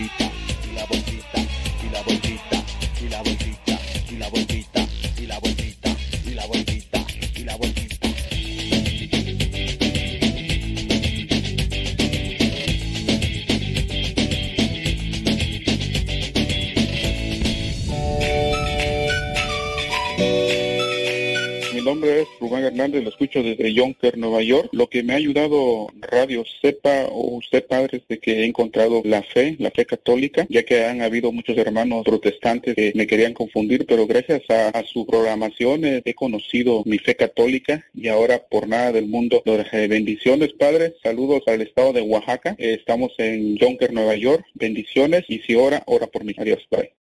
Soy Paco Cárcel, para decirle que, sí, sí, la programación de radio ha dado ánimos, ha dado frutos, porque la mayoría de los temas que llevan en la radio pues han sido causa del diálogo entre mi esposa y, y mis hijos, y eso nos ha ayudado bastante como familia. Así que ánimo y, y adelante, Dios le bendiga. Eh, lo soy Angélica Loera, lo escucho aquí en Chicago y ya tengo como cuatro años, tres escuchando su programa, ya no recuerdo, pero todo en general a mí también me gusta el programa y me ha ayudado mucho para seguir alimentando mi espíritu, ya que recibí los cursos bíblicos de ustedes, los misioneros servidores de la palabra, y es algo muy bonita, una experiencia extraordinaria que aquí ha cambiado mi vida. Gracias y que Dios los bendiga a todos.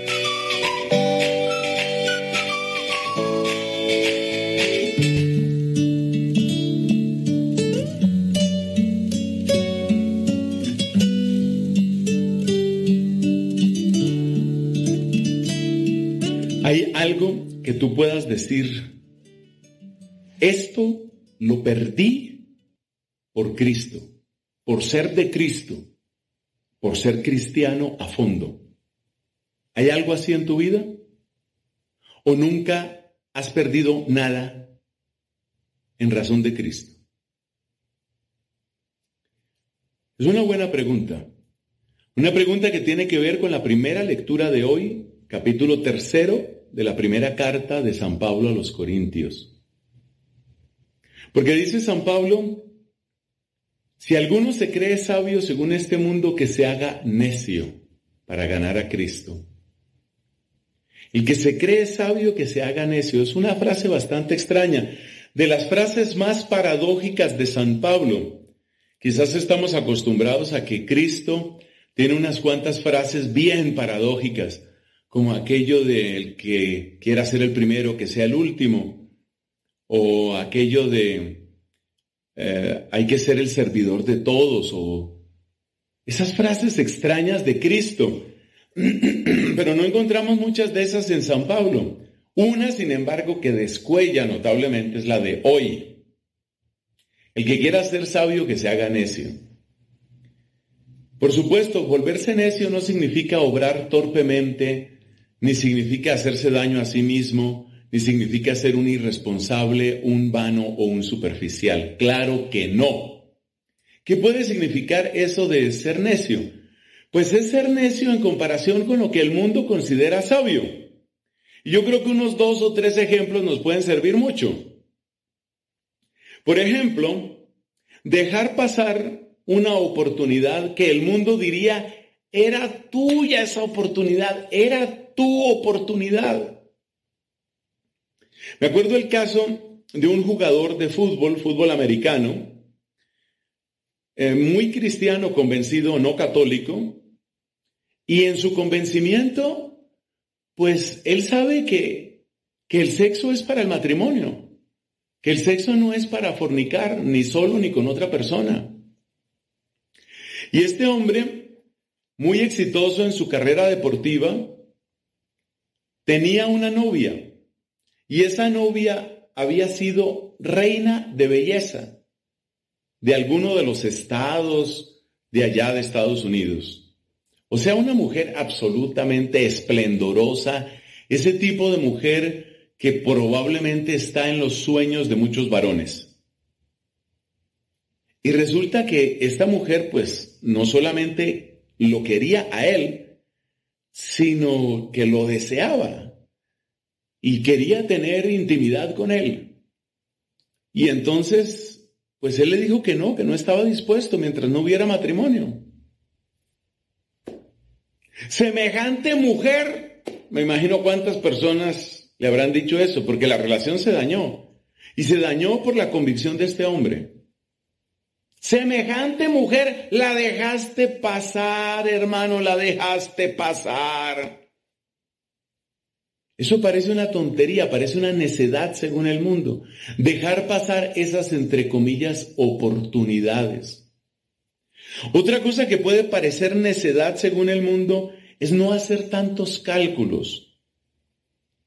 Hace unos años estuve en una reunión porque era algún aniversario, me parece, tal vez aniversario de matrimonio, en fin, se me escapan los detalles, pero esta era una pareja de muy alta clase social. Y por consiguiente los invitados también eran gente pues de muchos ingresos económicos y gente con mucha conciencia de que todo lo de ellos vale mucho, no solamente su tremendo reloj, no solamente su ropa carísima, sino que mi tiempo vale muchísimo, ¿entiendes? Mi tiempo vale mucho. Y luego también consideran que sus sonrisas Valen tanto que no están dispuestos a desperdiciar una sonrisa en quien no se la merezca. De hecho, varios de los invitados a esa reunión social de altísimo nivel, donde yo me sentía bastante incómodo, por cierto, porque yo no soy de ese mundo, en esa reunión social de altísimo nivel era muy interesante y esa parte sí que la disfruté Ver cómo la gente se miraba y se evaluaba el uno al otro, a ver este cómo se viste, a ver este cómo habla, este es el, cuidado, este es el socio de la multinacional que va a invertir no sé cuántos millones de dólares. Entonces hay que ser amigo, hay que ser simpático con él, hay que quererlo, hay que caerle bien. Todo lo calculan, todo. La sonrisa, el chiste, a quién le tiendo la mano, a quién no le tiendo la mano. ¿A quién dejo aislado en un rincón? O sea, ¿a quién le interesa ese tipo? ¿A quién le interesa? Ese no suma nada. Al cura, pues toca saludarlo porque pues él fue el que presidió la ceremonia, entonces vamos a saludar al cura. Mucho gusto, padre, mucho gusto, ¿cómo está? Ya listo, cumplí con él. Entonces hay gente que está calculando todo, calculándolo todo, sumando y restando todo el día, todo el día. Y Pablo nos dice, ¿eres capaz de salirte de tus cálculos? ¿Eres capaz de superar tus cálculos? Esos son ejemplos de lo que significa ser necio, según el mundo. Ser necio. Para empezar a expresar nuestro amor, nuestra compasión, nuestra misericordia, nuestra fe, nuestra adoración. ¿Puede parecer algo más tonto que pasar una mañana frente al Santísimo? Eso puede parecer el peor modo de perder el tiempo para mucha gente. Hace años cuando pude visitar en Quito la iglesia de la compañía, de la compañía de Jesús, una iglesia absolutamente preciosa, colonial. Me mostraron el lugar donde solía sentarse esta santa tan querida en Ecuador y en Colombia, Santa Mariana de Jesús. Pasaba horas ahí. Parece la tontería más grande del mundo. ¿Horas? ¿Horas mirando una cajita? Eso es lo que significa para ti, que no tienes fe. Para ella era el tiempo más precioso junto al amado. Ese, ese es el tipo de cosas. Ese es el tipo de realidades a las que nos llama San Pablo en la primera lectura de hoy.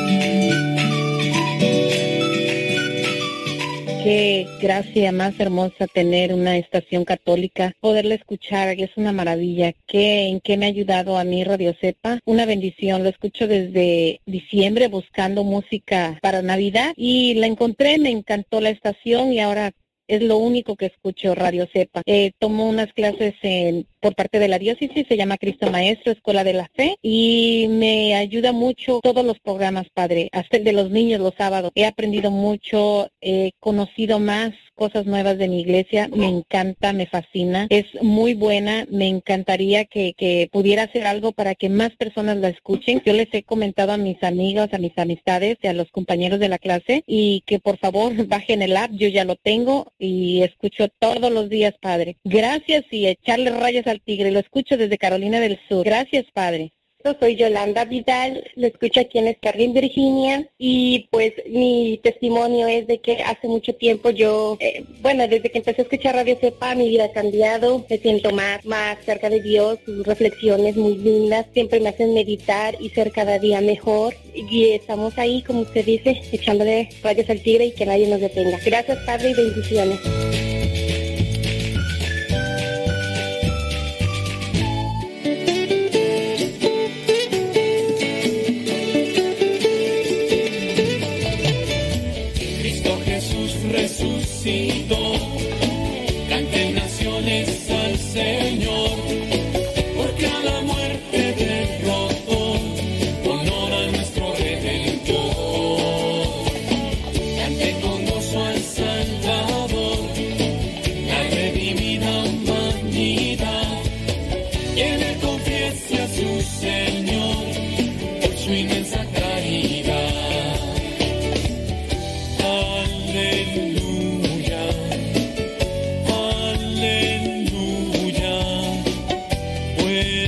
Y justo es el Señor. Aleluya, aleluya, compasivo es nuestro Dios. Oigan, ya casi vamos a cortar la transmisión en YouTube. Y. Y sigue, porque los jueves viene. Los jueves viene. mm, Pati Paco. Papi Paco. en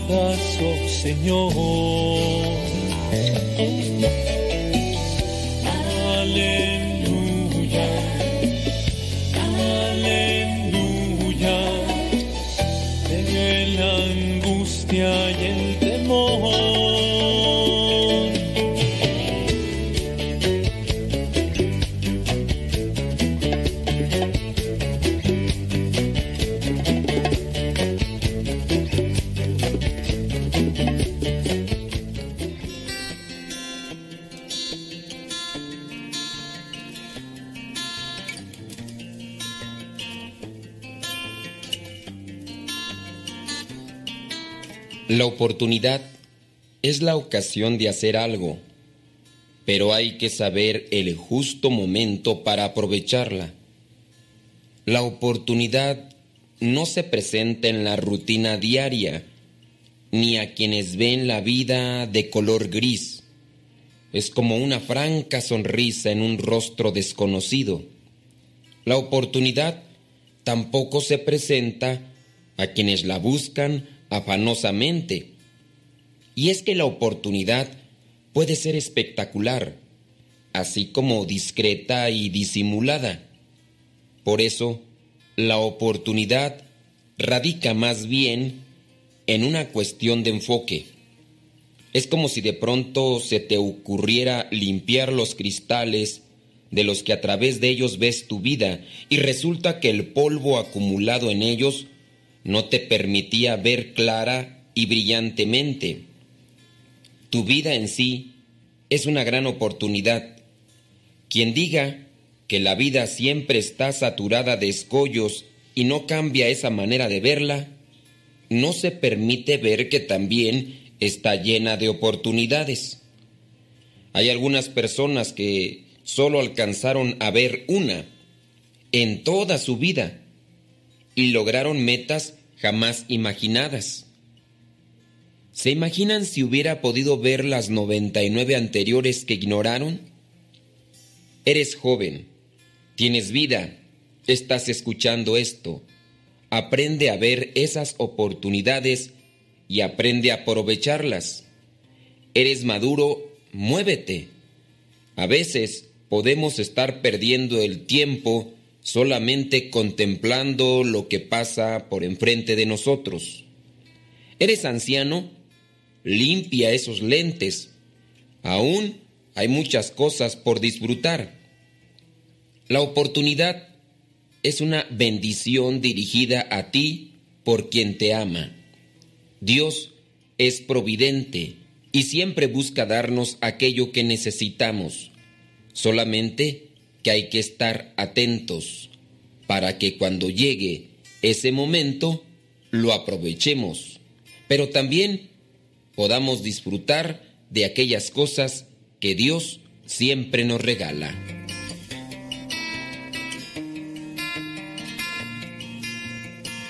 ¿Cómo no estar agradecido por todo lo que he recibido? ¿Cómo no estar agradecido si ni siquiera he merecido tanto amor, tanto, tanto, tanto amor? A él no le importa cómo sea, cómo vista, cómo me vea, así me ama el Señor. ¿Cómo no estar agradecido por todo lo que he recibido? ¿Cómo no estar agradecido si ni siquiera merecido tanto amor, tanto, tanto, tanto amor? A no le importa cómo sea, cómo vista, cómo me vea, así me ama el Señor. Si mis esfuerzos se han rendido, una batalla la he perdido. Confortas con tu abrigo. Pásale a Radio Cepa, por favorcito, porque ya vamos a desconectar de Facebook y de YouTube. Pásele, pásele, pásele, pásele a Radio Cepa, porque vamos a desconectar Facebook y YouTube. Ahí viene Pati Paco. Me me. Tanto amor,